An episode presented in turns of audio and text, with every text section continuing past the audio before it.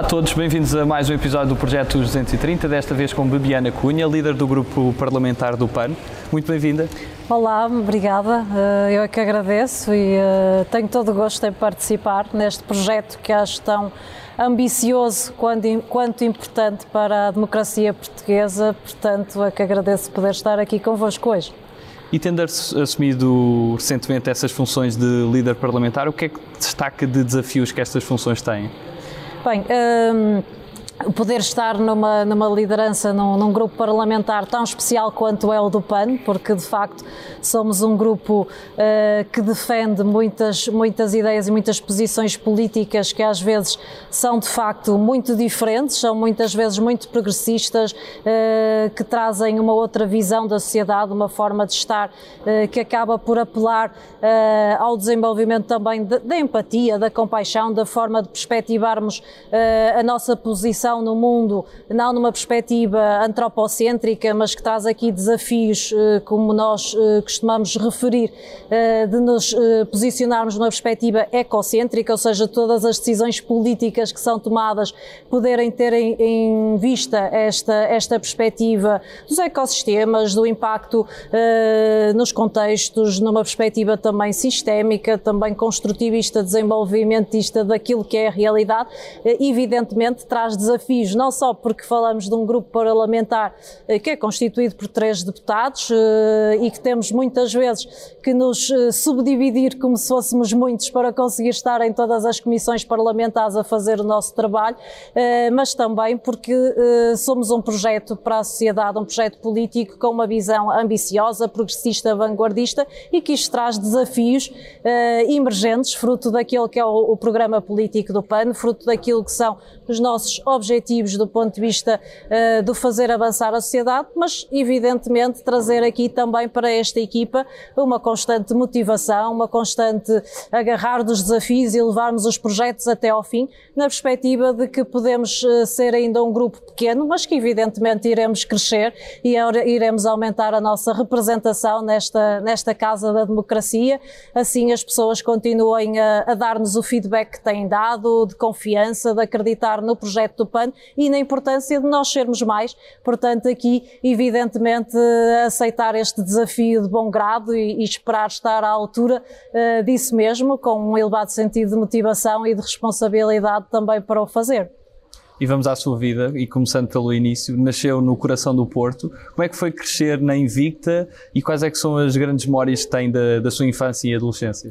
Bem, eh, eu nasci eh, de facto na freguesia da Sé, eh, é precisamente o coração do Porto, nasci na, na, na Ordem do Terço, no dia 25 de dezembro, que é um dia também muito caricato, muito especial para se nascer, por, por isso muitas vezes brinco com a minha mãe a dizer que lhe trouxe ali uma bela prenda de Natal, eh, mas eu também, eh, porque os meus pais também eh, residiam fora do Porto, num, num distrito, num, num conselho fora do Porto, cresci em parte muito próximo dos contextos educativos, porque a minha mãe era professora primária e desde que me lembro da minha existência estava sentada numa, numa sala de aula, daí que também tenha podido aprender muito cedo a ler, aprender a estar e a, a relacionar-me com outras pessoas desde muito cedo, uh, nestes contextos, como são os contextos educativos tão importantes para, para o nosso desenvolvimento, mas sempre tive uh, uma vontade muito grande de, de, estar em grupo, de trabalhar em grupo,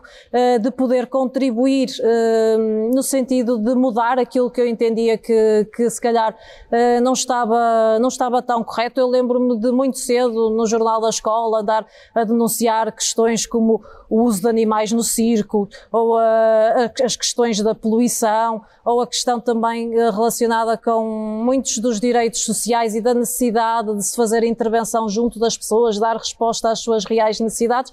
Eh, muito cedo tive essa vontade de, de participar, mas sempre numa perspectiva coletiva, numa perspectiva de ouvir os outros, de ir buscar aquilo que são as potencialidades de cada um e de podermos congregar esforços para, a partir do nosso quintal, podermos fazer a nossa parte e se juntarmos muitos quintais, de facto podemos ter ali um resultado muito, muito interessante de horta comunitária, permitam-me usar esta, esta metáfora, no sentido de, de termos um contributo para a sociedade, inclusivamente também estive em várias associações, presidi uma associação juvenil, fiz parte de vários movimentos, sempre muito impelida numa perspectiva de motivação intrínseca para a participação cívica e da cidadania eh, mais centrada eh, na mudança que poderíamos causar e no bem comum que poderíamos trazer, eh, do que propriamente naquilo que era o benefício individual, que esse acaba por ser um benefício colateral do bem comum.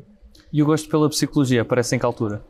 Bem, o gosto pela psicologia, eh, eu diria que se situa, se calhar, ali já no ensino secundário, já no, no terceiro ciclo ensino secundário. Eu sempre estive muito indecisa entre a psicologia ou a própria medicina veterinária, eh, porque sempre tive um, um interesse também grande na, na proteção animal. Evidentemente que aquilo que era a possibilidade de poder melhor compreender os fenómenos da organização grupal, as formas como as pessoas também se organizam do ponto de vista mental, do ponto de vista emocional, do ponto de vista psicológico e como aí também baseiam as suas decisões, como acabam por, no fundo, do ponto de vista emocional, lidar com, a, com as diversas situações que vivem, os diversos desafios e como aqui alguém poderia ajudar uh, uh, a empoderar essas pessoas para ultrapassarem aqueles que são os obstáculos e os desafios, sempre me deu uma motivação e uma vontade enorme e acabei por, por decidir, de facto, candidatar-me. Foi a minha primeira opção, a psicologia, e, e, acabei por fazer essa, essa formação, que acho que, que, que traz boas bases para aquilo também que é o trabalho no Parlamento nomeadamente de compreensão do outro, de, da forma como nos relacionamos e da perspectiva também de, de, fazermos os debates que têm que ser feitos, de, de argumentação que, tem que, que, temos que levar a cabo para uh, fazermos avançar aquilo que são as nossas propostas e que implica, evidentemente, ter a capacidade de ouvir e discutir o outro, muitas vezes em posições completamente extremadas em relação às nossas, mas que faz parte do processo, porque também essas pessoas, evidentemente, representam uh, quem assim quis uh, que tivessem cá as diferentes visões nesta Casa da Democracia. E estou no Porto, mas ainda teve uma passagem por Coimbra. Uh, sim, eu tive uma passagem primeiro pela Universidade de Coimbra, uh, mas depois na segunda fase entendi mesmo que, que devia voltar ao Porto. Não porque a experiência em Coimbra tenha sido má, pelo contrário, foi bastante boa, uh, mas preferia estar no Porto, que no fundo era também a minha cidade de eleição e, e, onde gosto muito de estar, onde gosto muito de viver uh, e acabei por, por voltar, isto sem prejuízo de ao longo da minha um, formação uh, académica ter se, sempre participado em uh, ações que me permitiram estar noutros países, que me permitiram ir conhecer outras realidades, conviver com outras pessoas, o que acredito que é evidentemente também fundamental para aquilo que é o nosso desenvolvimento também pessoal. E o que é que sabe depois na, na sua vida profissional? Uh, na minha vida profissional, uh, portanto, após uh, sair aqui da academia e porque estava com muita vontade de, de poder um, estar no mundo do trabalho, na, na, psicologia, eu ao longo da minha formação sempre tive muita vontade de pôr em prática aquilo que eram as aprendizagens feitas, até porque evidentemente elas tinham um fim, claro que Uh, por trás de uma, de uma boa prática tem que estar uh, uma boa teoria. É, é, muito importante sabermos o que estamos a fazer para podermos intervir de forma responsável e de forma também baseada naquilo que, que é a própria evidência científica, evidentemente. Mas uh, comecei a trabalhar do ponto de vista também independente uh, no âmbito da consulta psicológica, mas também do, no mundo da formação. Fiz muita formação com, com adultos, uh, que é uma área que também gosto muito, e fiz também no âmbito da psicologia comunitária, da intervenção em projetos que visam, no fundo, trabalhar com as pessoas, na, nas comunidades onde elas se inserem, conhecer aquelas que são as suas necessidades, no fundo, as respostas que precisamos de ajudar estas pessoas a construir para ultrapassarem aqueles que são os desafios, os obstáculos, os problemas que vivenciam. Estive também, até por via também de empresas de trabalho temporário, até estar por via da Câmara Municipal de Matosinhos, como, como técnica superior de psicologia, no âmbito da divisão da juventude, onde pude estar nas, nas casas da juventude do, do Conselho. Matosinhos tem aqui uma política de, de juventude que implica muitos técnicos da área social eh, que, que, intervêm desde o mais cedo possível com, eh, com crianças e jovens que possam estar em contextos eh, às vezes mais vulneráveis ou mais fragilizados, mas sempre numa perspectiva heterogénea de que são casas destinadas e, e que, que, são casas que se destinam a todos os jovens do Conselho, com uma série de atividades que permitem aceder a diferentes oportunidades, diferentes experiências e que a partir daí também se faz uh, trabalho de, de, mudança pessoal e de crescimento pessoal. Nas escolas também? Nas escolas, portanto, o que aqui entendo que é importante fazer um caminho ao nível da educação inclusiva, uh, perspectivando até o ensino superior. Portanto, não, estamos, não faz sentido que em Portugal aquelas que são as políticas referentes ao apoio das pessoas com deficiência terminem no 12 ano ou aquelas que existem no ensino superior sejam tão superficiais como as que existem.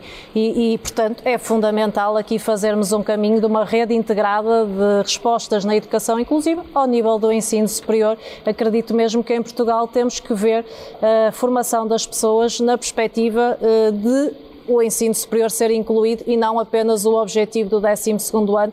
Entendo que esse caminho, na visão de, das políticas educativas, tem de acontecer.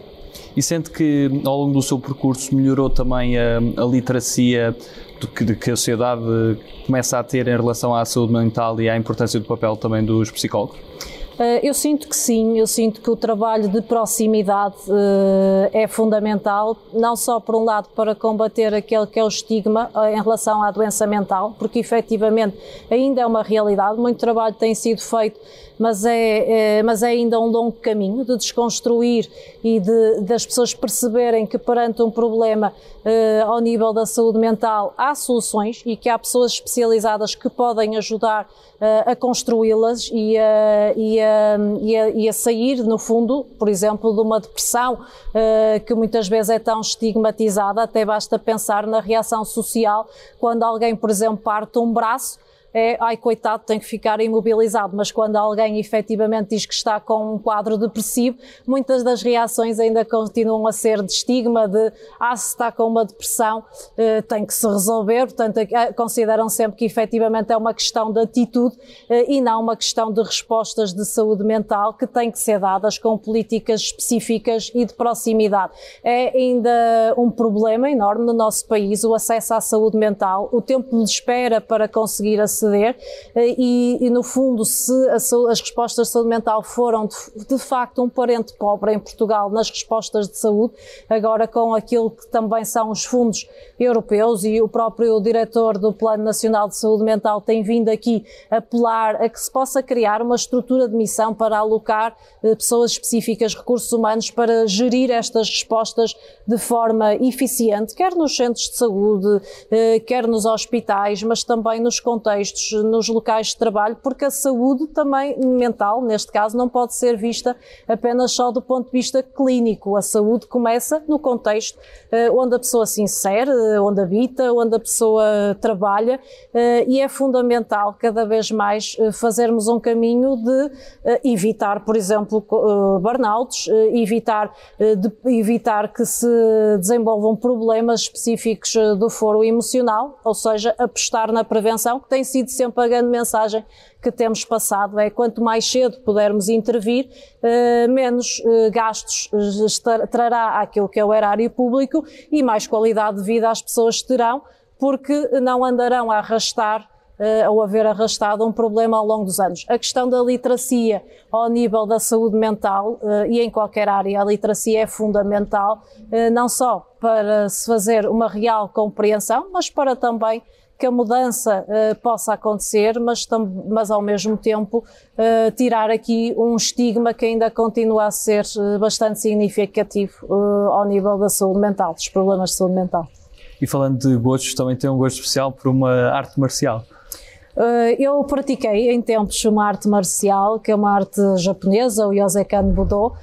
Tenho pena de, neste momento, já não praticar, acabei por, por deixar de o fazer por fruto daquelas que eram também as exigências laborais na altura, mas também porque efetivamente ao mesmo tempo sempre fiz muito voluntariado no, no PAN e noutros contextos. Eu sempre fui uma pessoa que dediquei mesmo muitas horas uh, ao, ao, voluntariado uh, e acabou por chegar a uma altura da vida em que tive mesmo que tomar decisões, embora considere que a atividade física e o desporto é algo fundamental e que devemos, de facto, não só por nós próprios eh, ter essa motivação, mas evidentemente também do ponto de vista das respostas políticas que o acesso deve estar garantido às pessoas eh, para efetivamente eh, trabalharmos aqui políticas mais uma vez preventivas, até ao nível da, da saúde e do bem-estar, mas pratiquei durante alguns anos esta arte marcial, que é uma arte japonesa e que me trouxe muitas coisas boas para, para a vida, nomeadamente a capacidade de foco, foco, a disciplina, a capacidade de, de poder sempre fazer mais um esforço e, e conseguir atingir objetivos, eh, o não desistir e um lema que, que, que sempre me orientou que é não esperar nada, mas estar preparada para tudo. E esse voluntariado no PAN começa em 2011 e em 2019 que candidata-se aqui à Assembleia da República. Como é que surgiu também essa oportunidade de poder servir o, o seu país, neste caso pelo, pelo Partido PAN? Bem, eu de facto juntei-me ao PAN em 2011, sempre fui uma pessoa que esteve bastante ativa no movimento juvenil, nas associações, sempre hum, tive alguma atividade eh, que, que no fundo levou inclusivamente que alguns partidos políticos eh, também me tivessem abordado no sentido da militância. Eu de facto nunca me revi E, portanto, nunca estive filiada em nenhum outro partido político. O PAN foi, foi o primeiro partido em que me filio porque vi aqui a perspectiva de base uh, que me agradou desde logo, que partia da questão dos direitos da natureza, do atribuir os direitos à natureza, mas numa visão interligada, porque não podemos respeitar a natureza se não falarmos também de direitos humanos ou se não falarmos até da proteção dos animais também enquanto indivíduos e não apenas enquanto espécie. Portanto, o PAN PAN trouxe aqui para a política esta visão do todo, porque pan em grego significa isso mesmo, o, o todo, eh, e que nos traz aqui uma responsabilidade de pensar as políticas numa perspectiva ampla, numa perspectiva sistémica, numa perspectiva eh, em que os ecossistemas têm que ser tidos em conta. Portanto, em 2011, quando conheço, quando tomo conhecimento da existência do partido, procurei contactar as pessoas que, que na, na altura o estavam a dinamizar uh, e um, disponibilizei-me para aquilo que eu pudesse fazer Uh, ajudar e assim começou a minha colaboração muito pontual no PAN, numa perspectiva que nunca pensei que viria a ser esta de, de, estar aqui hoje com este enorme privilégio que é o poder representar as pessoas que confiam no, no PAN enquanto projeto político para a sociedade. E de facto no caso do Distrito de Porto em 2019 foram 32.323 pessoas que nos atribuíram o seu voto e que neste momento sinto essa responsabilidade de representar todas essas pessoas durante estes quatro anos o que tenho procurado fazê-lo uh, com eh, elevado sentido de, de, responsabilidade e de compromisso, fazendo, procurando fazer avançar aquelas que são as nossas causas. E o PAN não se revê no tradicional espectro político entre esquerda e direita, sendo que isso também é uma vantagem para conseguir criar pontos? Bem, uh, eu penso que, de facto, e essa é uma, é uma discussão que não cria propriamente muitos consensos, porque eh, se por um lado eh, há a perspectiva de que temos que assumir um espectro político entre a esquerda e a direita, entre esta dicotomia, aquilo que é a forma como eu vejo e como, como o PAN também se tem posicionado é que de facto o mundo não é preto e branco e, e estamos a falar de, de uma multiplicidade de cores uh, de um arco-íris uh, em que evidentemente nos, nos movimentamos e nos posicionamos politicamente. E se é assumido que o PAN eh, é um partido que quer, no fundo, garantir e garantir aquilo que são as, os, os direitos da natureza, aquilo que é efetiva proteção ambiental, combater todos aqueles que são um, os grandes atentados eh, ambientais e que por isso, de forma muito arrojada, trazemos aqui propostas como o crime de ecocídio, através, por exemplo, da Lei de Bases do Clima, uh, que ao mesmo tempo também trazemos aqui, uh, evidentemente, questões que, que, que, acabam por, às vezes, não ser trazidas por outros partidos, como ainda ontem demos a entrada de um projeto de lei que visa garantir que os animais não podem estar estar, os animais de companhia não podem estar acorrentados permanentemente e que queremos um plano nacional de desacorrentamento, mas isso não é desligado daquele que é o trabalho que fazemos ao nível dos direitos humanos e, portanto, o PAN como partido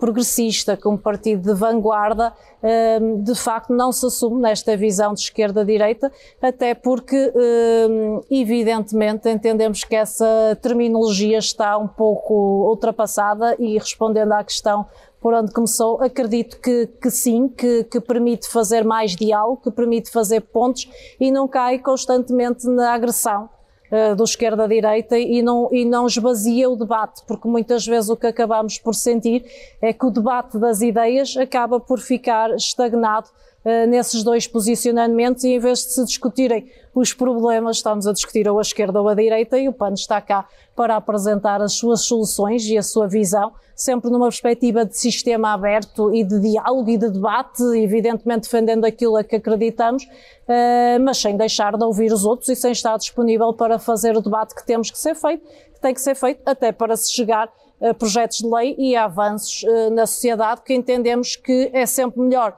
dar um passo, mesmo que ele seja relativamente pequeno ou não seja tão abrangente do que, do como nós gostaríamos, mas do que não dar passo nenhum, evidentemente. E, como disse no início, os deputados do PAN têm que se multiplicar muitas vezes pelos trabalhos de comissões e está presente em inúmeras eh, comissões. Quais é que desses trabalhos de comissões, que às vezes não são tão visíveis, que, que foi mais marcante para si?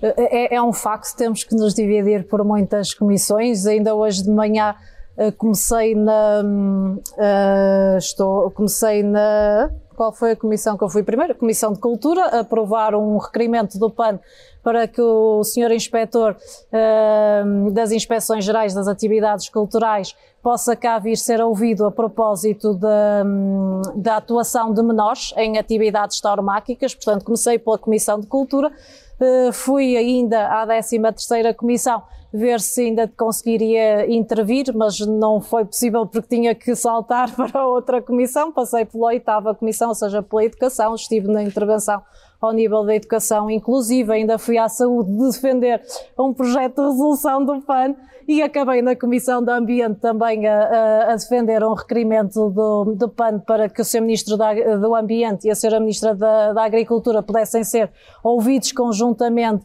relativamente à, à, à, barragem de Santa Clara e àquilo que efetivamente se passa no Parque Natural do Sudoeste Alentejano e da Costa Vicentina. Portanto, temos manhãs muito, muito, muito animadas e que, e que trazem, no fundo, aqui um. Uma, uma responsabilidade adicional. É difícil dizer qual é o momento mais marcante até este momento. Talvez o consiga fazer o balanço final na sessão legislativa, porque acredito que ainda temos aqui uh, passos uh, muito importantes a, a dar, mas uh, claro que quando conseguimos, por exemplo, aspectos até em sede de orçamento de Estado, como alargar a tarifa social de energia para mais de 200 mil famílias, quando conseguimos uma licença eh, para as vítimas de violência doméstica reestruturarem a, a uma licença paga de 10 dias para as vítimas de violência doméstica reestruturarem a sua vida e poderem sair de um contexto de violência, quando conseguimos, por exemplo, aprovar o fim do tiro ao pombo, quando conseguimos uh, que o IVA na tauromaquia, uh, na bilhética da tauromaquia passe para 23%, estamos a falar, claro, de, de aspectos que, que nos, uh, no fundo, nos motivam e, e, e justificam cada vez mais a presença do PAN, porque podendo não ser os avanços que gostaríamos que acontecessem, já são avanços significativos eh, e que mostram que o PAN faz, faz a diferença. Passamos agora para a segunda parte da, da, nossa entrevista e a nossa escolha, a primeira escolha é normalmente a mesma, é entre humildade e ambição. Humildade. Cães ou gatos? Gatos. Sagres ou Superboc? Uh, nenhuma das duas. Uh, kombucha, produzida no Porto, marca aquela kombucha. Coca-Cola ou água? Água. Nascer ao pôr do sol? Nascer. Pavlov ou Freud? Freud. Qual é o seu espírito animal? Animal spirit? Uh, talvez leão. Leão? Sofia ou Miguel Torga? É difícil, muito difícil, diria ambos. Campo ou cidade? Uh, também diria ambos. Praia ou montanha? Montanha. Conservador ou liberal? Uh, eu diria ecocêntrico. E pelo sistema ou antissistema? Uh, eu diria ecossistema. Boris Johnson ou Macron? Uh, pois é difícil, se calhar nenhum dos dois. Biden ou Bernie Sanders? Uh, ou Sanders. Fado ou música popular portuguesa? Uh, nenhuma das duas. Diria talvez rock. Prosa ou poesia? Literatura no geral. 230 ou 180? Talvez 230. E se tivesse a oportunidade para convidar uma personalidade nacional ou internacional para almoçar, que sentisse que, que fosse aprender muito com essa pessoa, quem é que seria?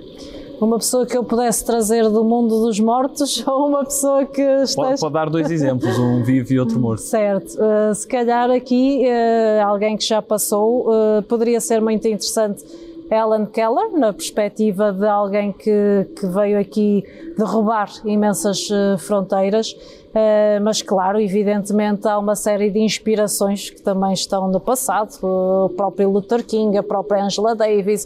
Uh, se pudesse trazer alguém, se calhar trazia a Sofia de Melbrenner. E qual é que seria o prato principal dessa refeição? Esse prato principal seria possivelmente um tofu alagareiro. E no mundo da música, qual é assim a banda ou, ou artista que houve mais? Eu gosto muito de música indie, Uh, tudo que seja nessa lógica, estou sempre disponível para ouvir. E no mundo do cinema? No mundo do cinema, se calhar fazia até aqui a referência a filmes uh, que tenham sempre uma componente mais histórica, pensando, por exemplo, no Labirinto do Fauno, que para mim foi uma referência, pensando também no Jojo Rabbit, ambos sob dois regimes, regime franquista, regime eh, nazi, mas também acrescentaria se calhar um outro filme que ficou marcadamente na minha memória, que se prende com o regime hum, de Pol Pot, o primeiro mataram o meu pai. E na literatura? Na literatura, uh, possivelmente um, um, nos últimos anos, um dos livros que, que mais uh, me ficou na memória uh, talvez o Sapiens e talvez o, um, o, o Tigre Branco. E se pudesse ter um país no topo da sua lista para visitar, para uma próxima viagem, qual é que seria esse país que o, nunca visitou? O país para onde tinha marcado a minha viagem, mas que não foi possível fazer devido à crise sanitária que vivemos, Costa Rica. E passamos a um conjunto de, de palavras soltas. Peço que me diga, numa ou em poucas palavras, o que é que associa estas palavras. A primeira que escolhi é vigilantes da natureza. Uh, proteção. Odmira. Uh, desregulamento total. Santo Tirso. Uh, os incêndios e as vítimas que de, dali decorreram. António Guterres. o secretário-geral da ONU. Regionalização. uma luta que tem que ser travada. Eucalipto. Aquilo que seca tudo à sua volta e que precisamos de regenerar as nossas florestas. Correntes libertação é preciso quebrar as correntes. Carros elétricos. Eh, é um caminho eh, na mobilidade que tem também de ser feito, mas não é o único. Provedora do animal. Uh, diria a Inês Souza Real, que foi uma grande referência no país como primeira provedora dos animais em Portugal. TAP. Uh, eu diria aqui contrapartidas ambientais. Mundo digital. Uh, uh, diria a transição digital que tem que, que acontecer uh, e que tem que haver uma calendarização para, para tal, com, com os devidos apoios para o efeito. Doentes oncológicos? eu falaria aqui no nosso direito ao esquecimento, um projeto de lei do PAN que, que ficou pelo caminho, mas que voltaremos a ele. Pelas questões também dos seguros. Certo. Limpar Portugal? Limpar Portugal foi um movimento do qual fiz parte em 2011, coordenei esse movimento em Matosinhos e uh, é um movimento que prolifera, uh, que ainda é muito necessário para alertar e ativar consciências, mas que espero que um dia já não seja mais necessário. Futuro. O futuro espero que seja verde, azul, uh, espero que seja com uma clara consciência ambiental uh, e uma consciência do nosso lugar no mundo enquanto indivíduo, enquanto espécie, mas que o partilhamos com outros seres que também merecem o nosso total respeito e não a depredação, uh, como tem acontecido. E se pudesse resumir Portugal numa palavra, que palavra escolhia? Eu diria resiliência e diria também a necessidade de, um, ehm, de coesão, uh, numa perspectiva de esperança e de missão uh, também, mas sendo só uma palavra, se calhar uh, atribuiria aqui uma, uma missão. E para terminar, que mensagem é gostaria de deixar a todos os portugueses? Gostaria de, de, passar, antes de mais, agradecer ao projeto 230 pelo trabalho que, que se está a fazer em prol da democracia, dando a conhecer todas e todos os deputados eh, eleitos e que, que os portugueses eh, assim eh, escolheram para, para os representar. Diria também que é fundamental criarmos mecanismos que visem uma maior participação dos cidadãos e das cidadãs. Ainda recentemente o PAN deu entrada de um projeto de recomendação que visa a criação de uma Assembleia de cidadãos e cidadãs para poderem acompanhar e monitorizar a implementação dos fundos europeus, para além de já termos garantido em sede do Orçamento de Estado um portal de transparência eh, que, que permite também aproximar as pessoas e saberem de que forma os fundos estão a ser usados. Entendemos que é preciso ir para além da política tradicional e dos eleitos que aqui temos e é, e é uh, este caminho, aproximar os cidadãos e cidadãs da política, criando formas de participação, criando também e trazendo credibilidade para, para o trabalho que aqui fazemos, que muitas vezes uh, acontece de facto nos bastidores, nas comissões parlamentares, uh, muito mais até do que às vezes em plenários, mas gostaria, evidentemente, de deixar também uma mensagem de compromisso, de responsabilidade com o trabalho que, que está a ser feito e na perspectiva de poderem, claro, contar com, com o PAN para uh, daquilo que é os nossos valores e os nossos princípios, uh, darmos continuidade às propostas que temos apresentado, cada vez de forma mais arrojada, cada vez de forma mais uh, comprometida com soluções para, para o país, para a transição energética que tem que ser feita, para os problemas de mobilidade, para uma proteção social, para a proteção também dos animais e, evidentemente, da natureza, porque vivemos uma crise ambiental que é o pano de fundo que não desapareceu e que precisa de respostas imediatas e não para 2050, como agora se fala. Viviana Cunha, muito obrigado pela sua participação. Muito obrigada, Francisco. Muito obrigado a todos lá em casa. Continuem a acompanhar o projeto dos 230. Estaremos de volta em breve. Até à próxima.